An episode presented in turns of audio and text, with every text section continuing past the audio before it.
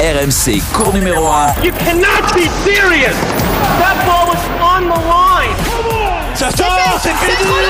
La France remporte la Coupe Davis. Vamos Il y a Grandjean.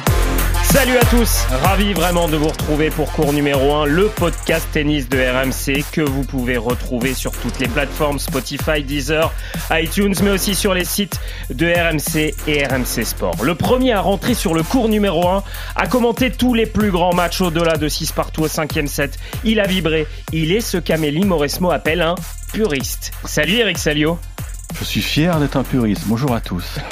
Le deuxième à rentrer sur le cours numéro 1 a vécu des cinquièmes sets, a vécu ce genre de match où tu n'as plus le droit à l'erreur, où cela bascule dans un sens ou dans l'autre, dans une autre dimension. Florent Serra, salut Flo. Bonjour à tous.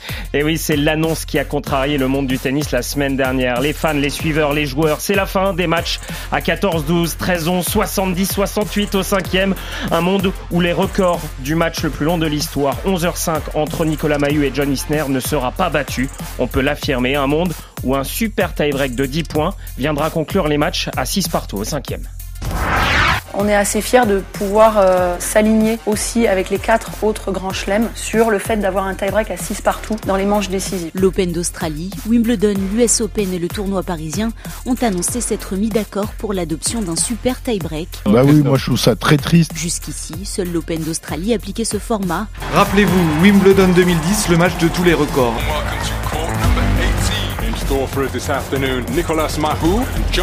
Ce qu'on a pris en compte aussi, c'est la santé des joueurs, parce qu'on a vu que sur la durée d'un tournoi du Grand Chelem, partir sur des 13-11, sur des 16-14, derrière le tournoi pour le joueur ou la joueuse, il est quand même largement hypothéqué.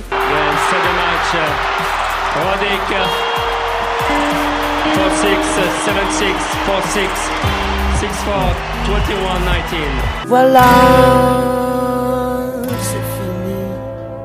attend ressasser les mêmes. Voilà, c'est fini, oui, pour ces matchs au long cours, au très long cours. Deux invités exceptionnels dans cours numéro 1 aujourd'hui qui ont marqué l'histoire parce qu'ils ont fait ces matchs-là aussi. Parce qu'ils ont joué pendant 5, 6 heures, plus de 6 heures même. Salut Arnaud Clément. Salut tout le monde. Merci beaucoup, merci beaucoup d'être avec nous dans cours numéro 1. Et oui, on se souvient forcément de ce match face à Fabrice Santoro. On va longuement en parler. Et salut Younes Alainaoui. Bonjour à tous. Merci beaucoup Younes d'être avec nous. Bonjour à tous. Merci.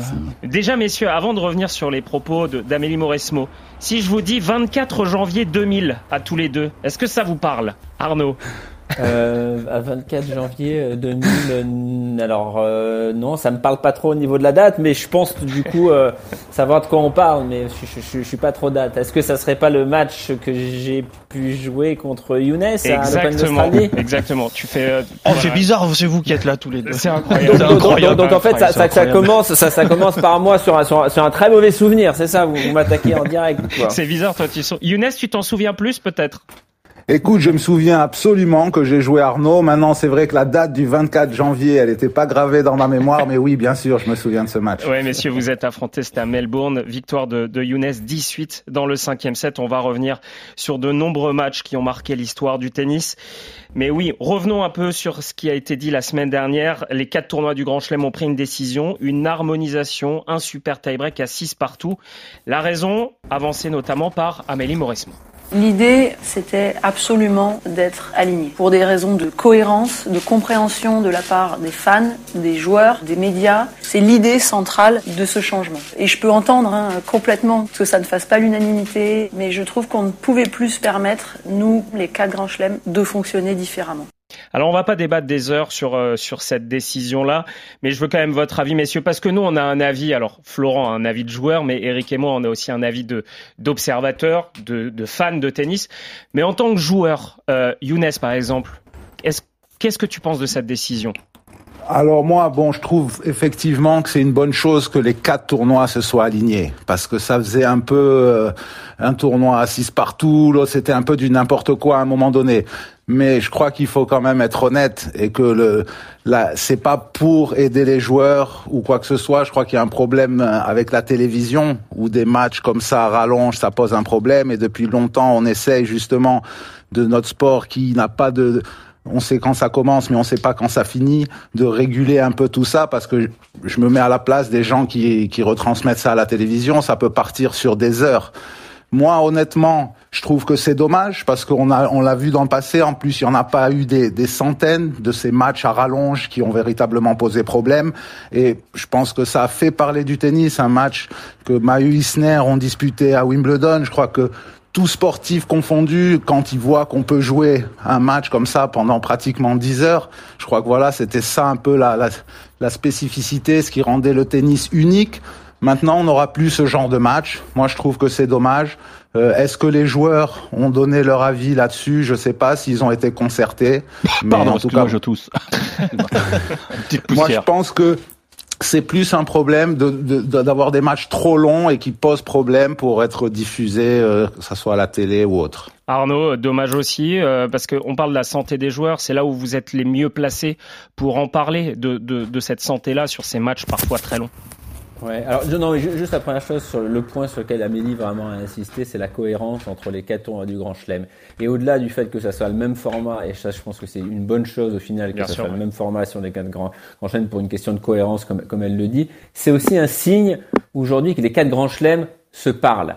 Et ça, on avait vraiment hein, l'impression que chaque grand chelem était un petit peu dans son coin. Donc c'est quand même quelque chose de fort.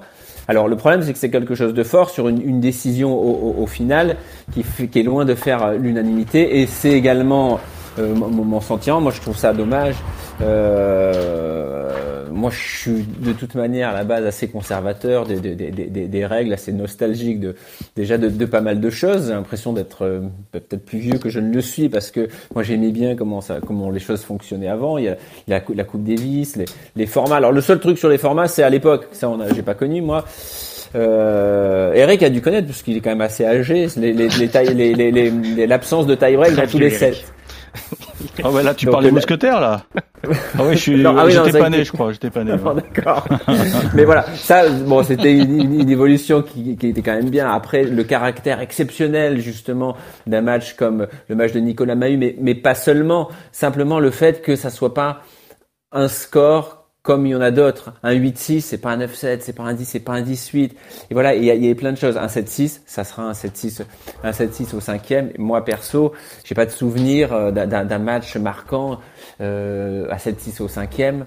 Euh, alors il y avait qu'à l'US Open, donc ça serait à l'US Open. Même s'il y a eu beaucoup de grands matchs de jouer, il y a eu des tie-breaks et sur des matchs absolument extraordinaires. Mais le fait que d'un coup ça s'arrête, on le sait un petit peu sur un coup de dé, sur un coup de chance, sur aussi bah, le, le, le, le, talent et l'expérience bien sûr, mais il y a quand même ce paramètre un petit peu aléatoire d'un tie-break au, au cinquième set. Voilà, moi je trouve ça personnellement dommage. On aura moins justement ces, matchs, euh, ces matchs exceptionnels qui nous ont marqué nous en tant que joueurs ou simplement aussi des matchs qu'on qu'on a suivis ou qu'on a commentés. Donc c'est un peu voilà un peu dommage pour moi pour pour pour, pour moi aussi. Mais voilà le point aussi qu'il faut mettre en avant pour un petit peu contrebalancer, c'est cette discussion qu'il peut y avoir entre les grands chelems. Mmh. Mais par contre on en est là, mais il faut pas qu'on s'arrête là. Et il y a beaucoup de choses pour le tennis qui peuvent être faites avec les grands, les, les, les, les grands chelems pour faire aussi évoluer le, le, le, le tennis, pour parler peut-être de la Coupe Davis notamment, qui était un des piliers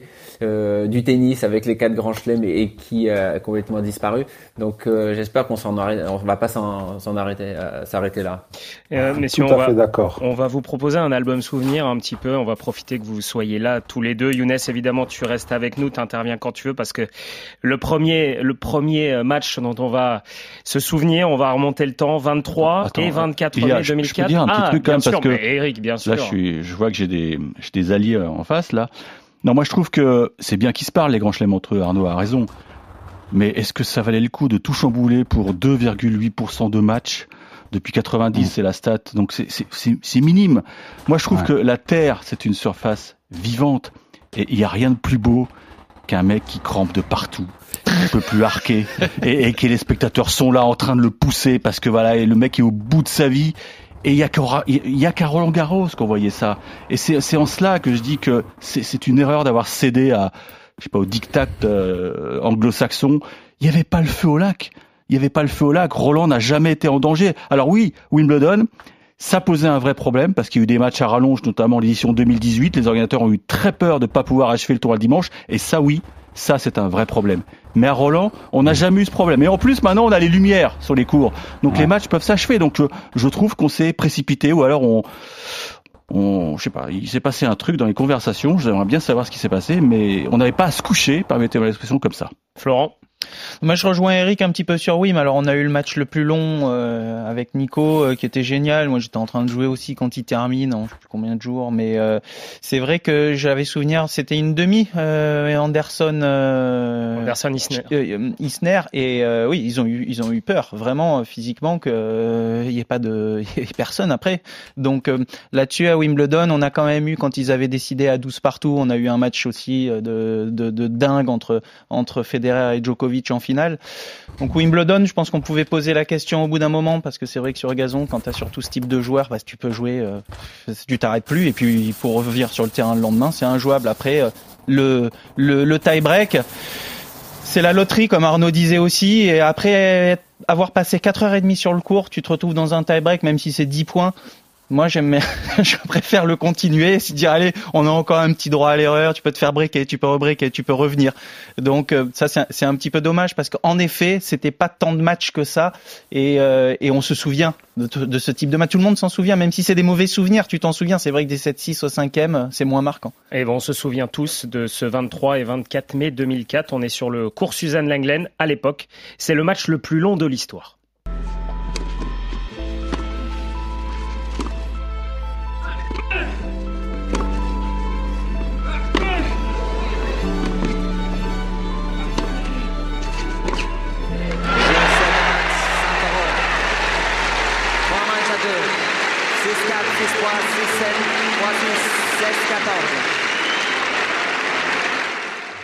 6h35 de jeu Arnaud contre Fabrice Santoro. Euh, Arnaud, est-ce que tu as encore tout en souvenir? On sait que Nicolas Mahut sur son match face à John Isner, il, voilà, il a eu des pas des paires de mémoire, mais pas loin à certains moments. Est-ce que tu as tout en mémoire d'un match aussi long, aussi dur physiquement? Non, pas, tout. D'ailleurs, je me rappelais pas qu'il y avait cette petite musique de fond pendant qu'on jouait la balle de match. mais, mais, euh, non, non, oui. Alors, enfin, globalement, je me souviens qu'à l'époque, déjà, j'avais, j'étais un peu remonté contre, contre, contre Fabrice. Il y avait vraiment une hargne peut-être supplémentaire même. Puis on se, on, on, se joue vraiment c'était voilà c'était un match plus que plus plus que tendu un match de neutralisation c'était le plus long match à l'époque mais c'était aussi un des matchs les plus mauvais de Roland Garros cette année-là je pense en termes de en termes de niveau de jeu tellement qu'il y avait de de, de, de, de tension et tellement que bah, Fabrice faisait neutraliser faisait, faisait, faisait mal jouer. Moi je voulais rien lâcher aussi au, au, niveau tactique. Non ce que ce qui est ce qui est très clair alors c'était le match le plus long alors juste le, le, le seule chose on peut relativiser c'est c'est joué en deux jours quand même. Une première partie de grosso modo de, de, de 5h30 où on est arrêté, alors j'ai une balle de match je crois, et on est arrêté à 5 partout au, au cinquième set. Et le lendemain, quand on revient, bah, on revient pour 10 euh, minutes, pour un quart d'heure, euh, pour voilà. On sait pas, on est sur terre battue. Hein. Fabrice et moi, on sait que c'est pas, on n'était pas des grands serveurs. Il pouvait y avoir des breaks dans, dans, tous les sens. Et on a encore joué deux heures à, à, ce moment-là, qui peut être quasiment la longueur d'un match normal sur, même au meilleur des, des cinq manches sur sur, sur, sur terre battue, s'il y a 3-7.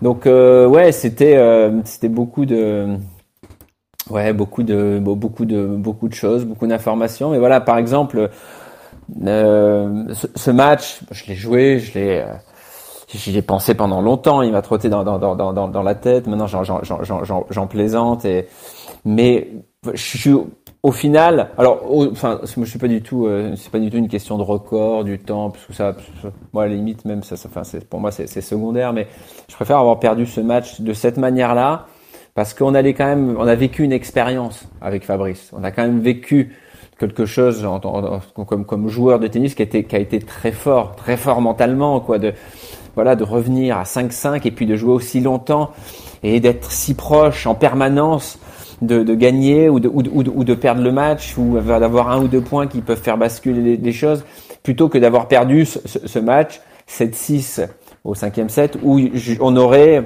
je pense, ni lui ni moi, pu tirer quelque chose d'aussi riche euh, pour la pour, pour, pour, la suite aussi quoi. C'est le genre de match aussi. On va chercher des choses à l'intérieur. On va puiser des, dans des endroits où on n'est jamais allé quasiment ou, ou, tellement rarement. Et donc c'est des matchs aussi qui font grandir, c'est des matchs où, où on apprend, c'est des matchs qui font qui font mal, c'est des matchs après lesquels il faut savoir rebondir, plus que voilà un format euh, comme on va avoir euh, maintenant sur les quatre tournois du Grand Chelem. Et Arnaud, t'avais avais terminé fracassé physiquement ou mentalement? Parce que je me souviens, t'avais joué un match très long aussi en Coupe Davis, en c'était à Neuchâtel, je crois. Euh, donc, dans quel état on termine quoi? Dans, Quand on est dans le vestiaire, s'il y avait une caméra maintenant qui te qui te filmait euh, une dizaine de minutes après la la balle de match perdue, t'es es dans quel état? Ouais. non, mais Le fait que ça soit en deux jours, c'est vraiment différent. Jouer un bloc de 6h30 et jouer un, un, un, bloc de 4h30 mm. plus 2 heures ou jouer un bloc de 6h30 en entier, c'est quand même pas la même histoire.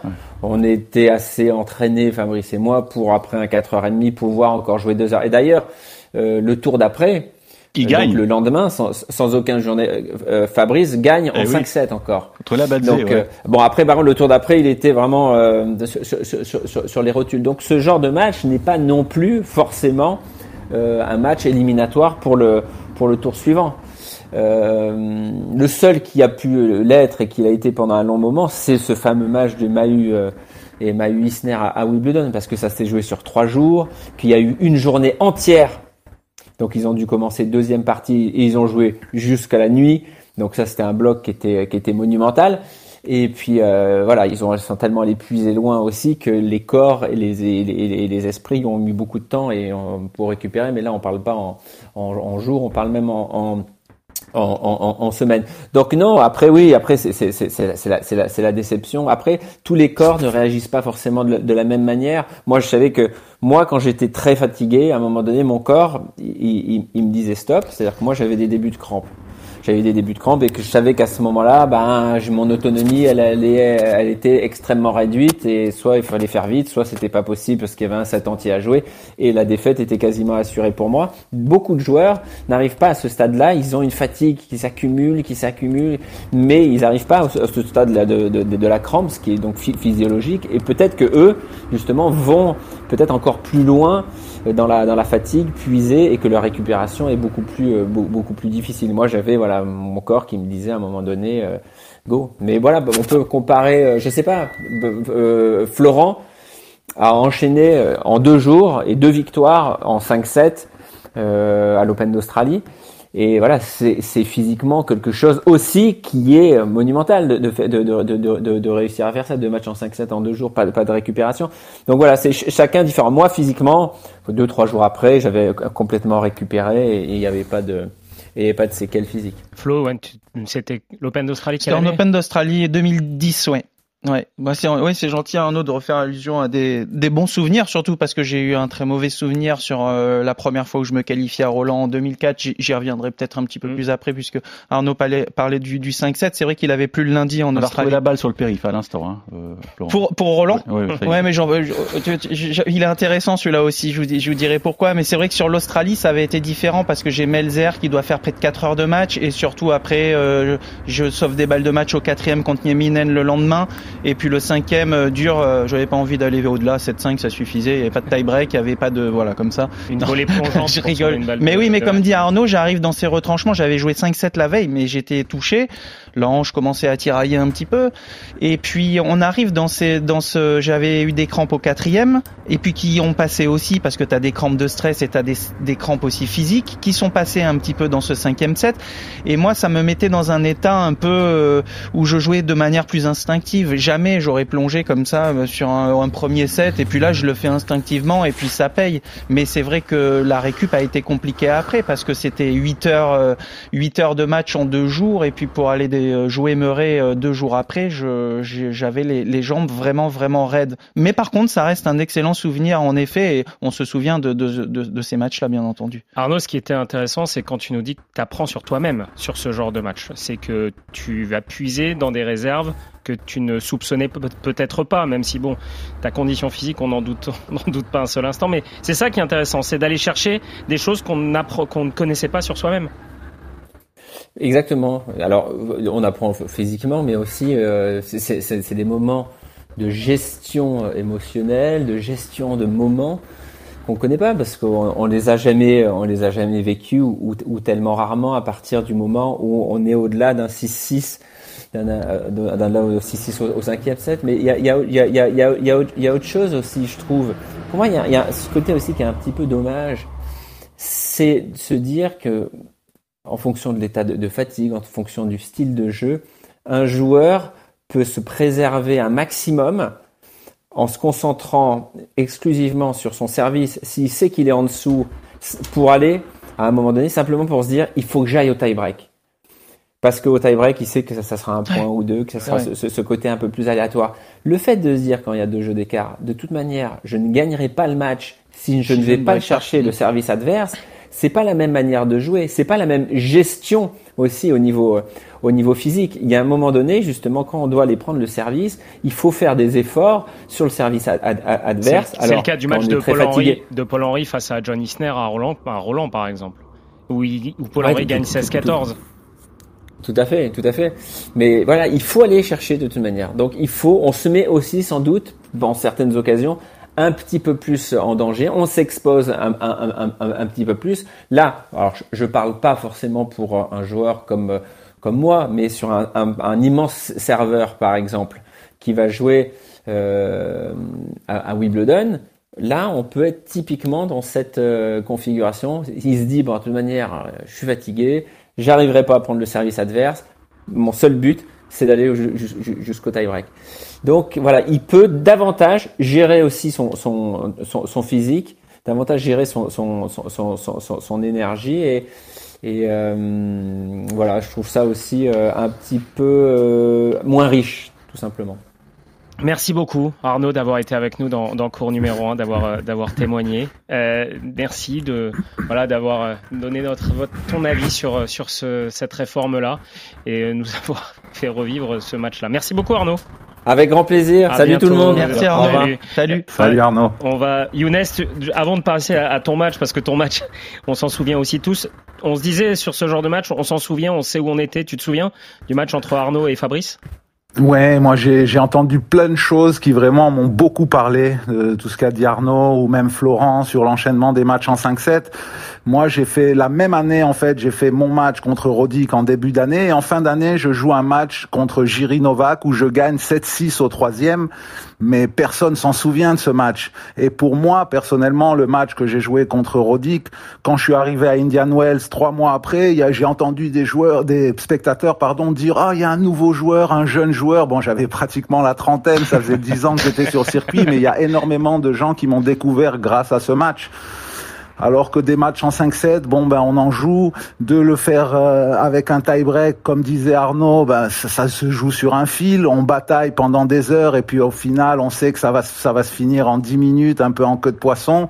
Et moi, pour l'avoir vécu, il n'y a pas du tout la même impact euh, sur un match qui peut se faire à rallonge. Et comme le disait Eric, on parle de 2%. Donc bref, euh, on va on va laisser ça aux décideurs. Malheureusement, euh, c'est souvent des gens qui prennent des décisions parce que, comme je l'ai dit tout à l'heure, il y a, y a d'autres enjeux, mis à part euh, l'amour du sport que comme on a tous ici. C'était voilà. ce match, ce match face à Andy Roddick, c'était le, le 22 janvier 2003. Ça aussi, tous les fans de tennis s'en souviennent forcément.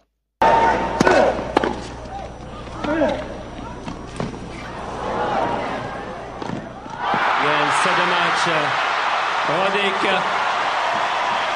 4-6, 7-6, 4-6, 6-4, 21-19.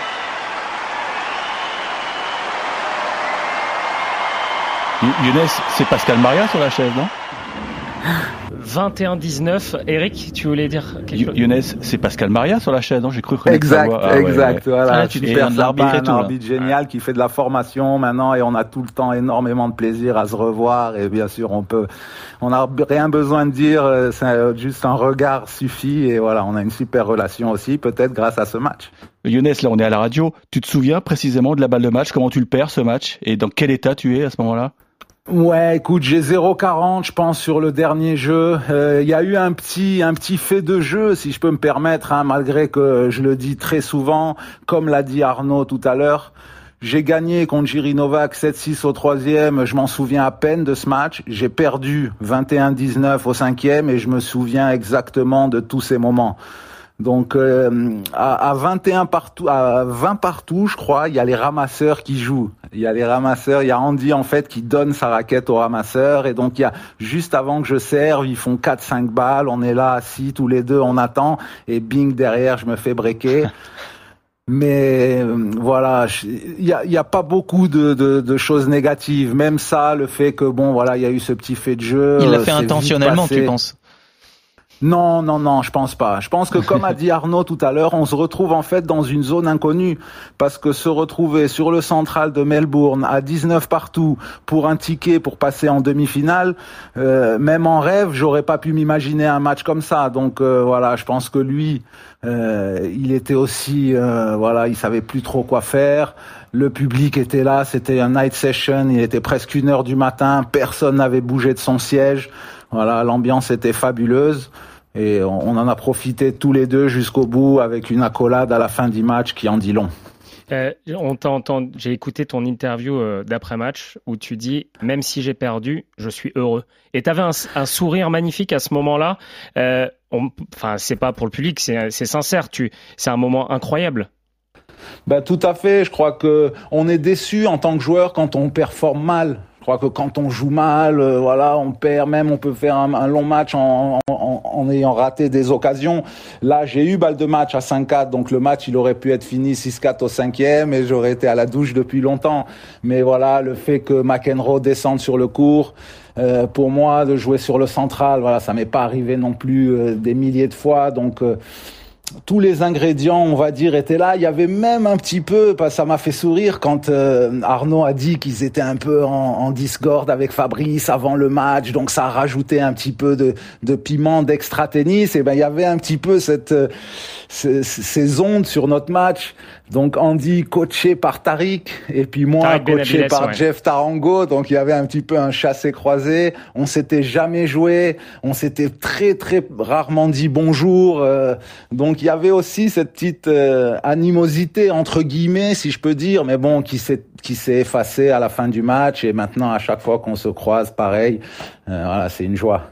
Flo, oui, moi j'ai ce souvenir. Arnaud parlait de, de ces matchs qui vous montrent des choses qui sont utiles parfois, même euh, quand on perd. Et euh, moi ça m'est arrivé en 2004, je suis 200e mondial. Hein, j'ai pas encore, euh, je galère sur les tournois Challenger à ce moment-là et je me qualifie. On est quatre à se qualifier à Roland Garros cette année-là en 2004 et j'ai un, un, tour jouable mais tête de série, tête de série jouable qui est Vince Spadea à jouer l'américain. Et j'avais peur des matchs en 5-7 que je n'avais jamais disputé. J'avais un petit peur, l'appréhension physique. Je me dis, est-ce que je vais tenir? Moi qui, quand je suis un, un petit peu tendu, j'ai tendance, comme disait Arnaud aussi, à cramper un peu. Et je sais que ce sont des crampes de stress, mais des crampes aussi de fatigue qui arrivent au cinquième set. Et ce match-là, j'en parlais tout à l'heure, euh, ben je l'ai tenu physiquement. Je l'ai tenu. J'avais des crampes au quatrième aussi. J'ai quand même trois balles de match, 40-0 sur mon service. J'ai fait deux tranches, deux doubles qui sont partis. Eric disait sur le périph', c'est sur le boulevard d'Auteuil, c'est pareil. je pense qu'ils ont gardé les balles. Et je mène 5-1 au cinquième set aussi. Et je le perds 9-7. Alors c'est pas 16-14, c'est 9-7. Mais à ce moment-là, c'était quatre, plus de 4 heures de jeu aussi.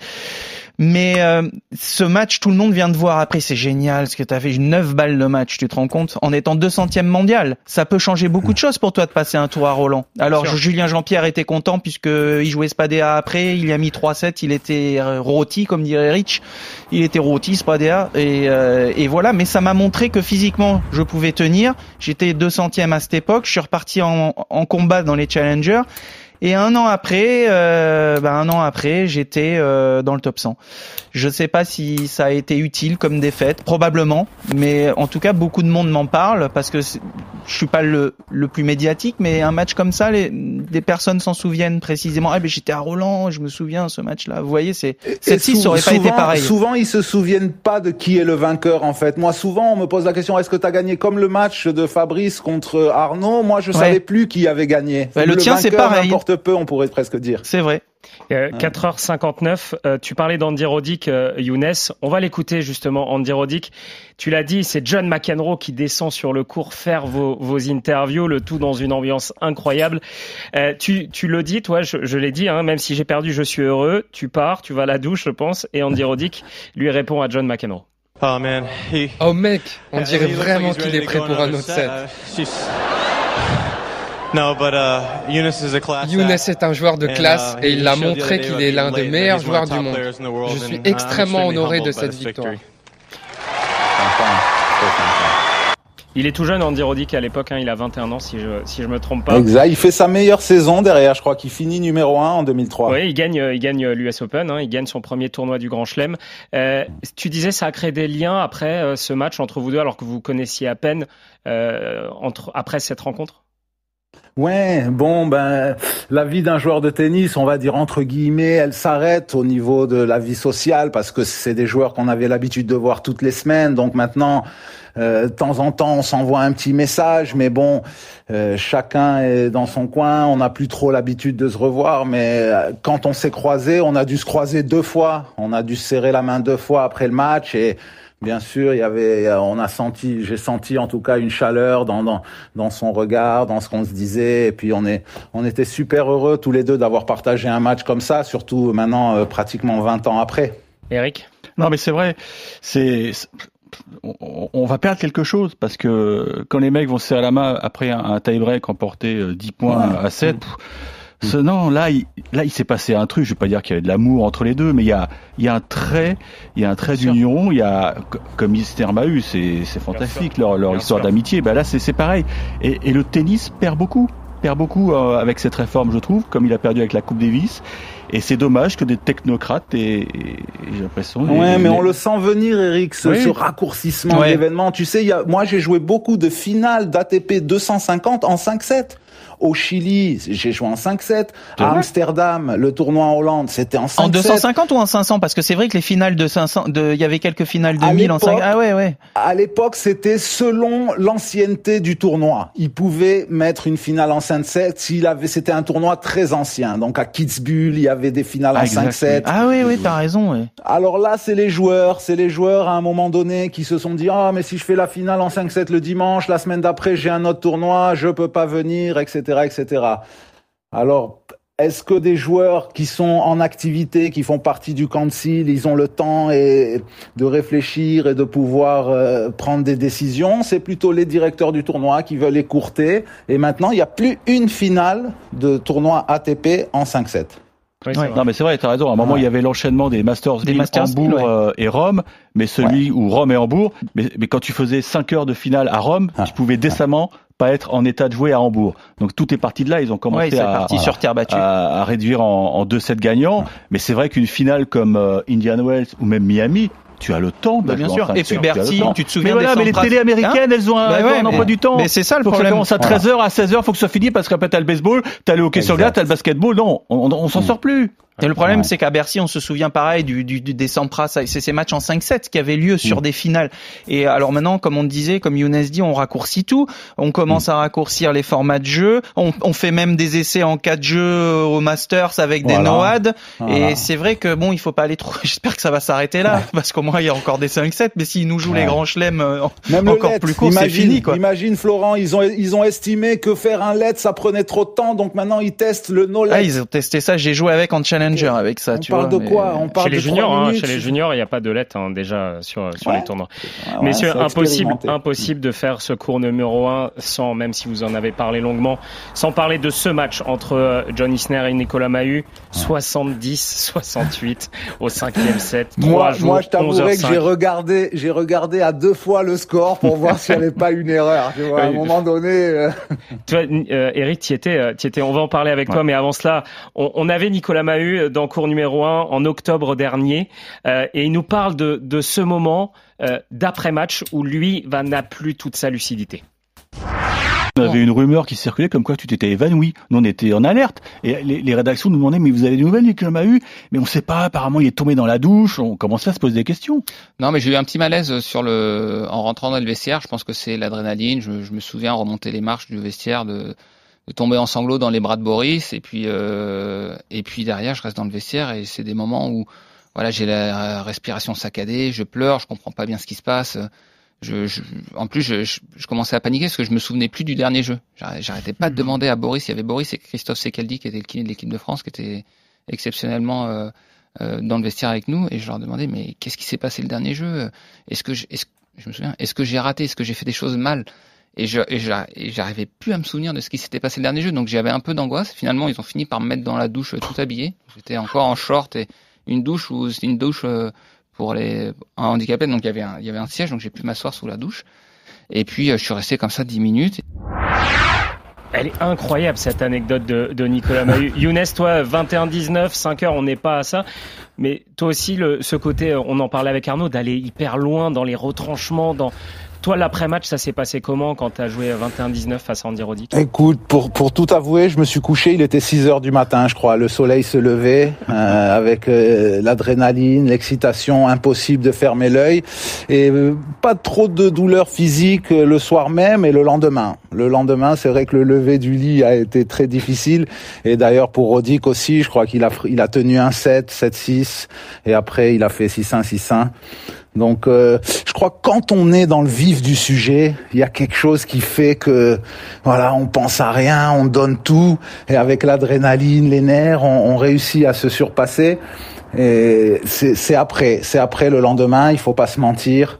Euh, voilà, c'est dur de jouer. Après, en Grand Chelem, il y a une journée de repos, donc peut-être avec une journée de repos, ça peut aider. Mais c'est vrai que ça laisse des séquelles un match comme ça.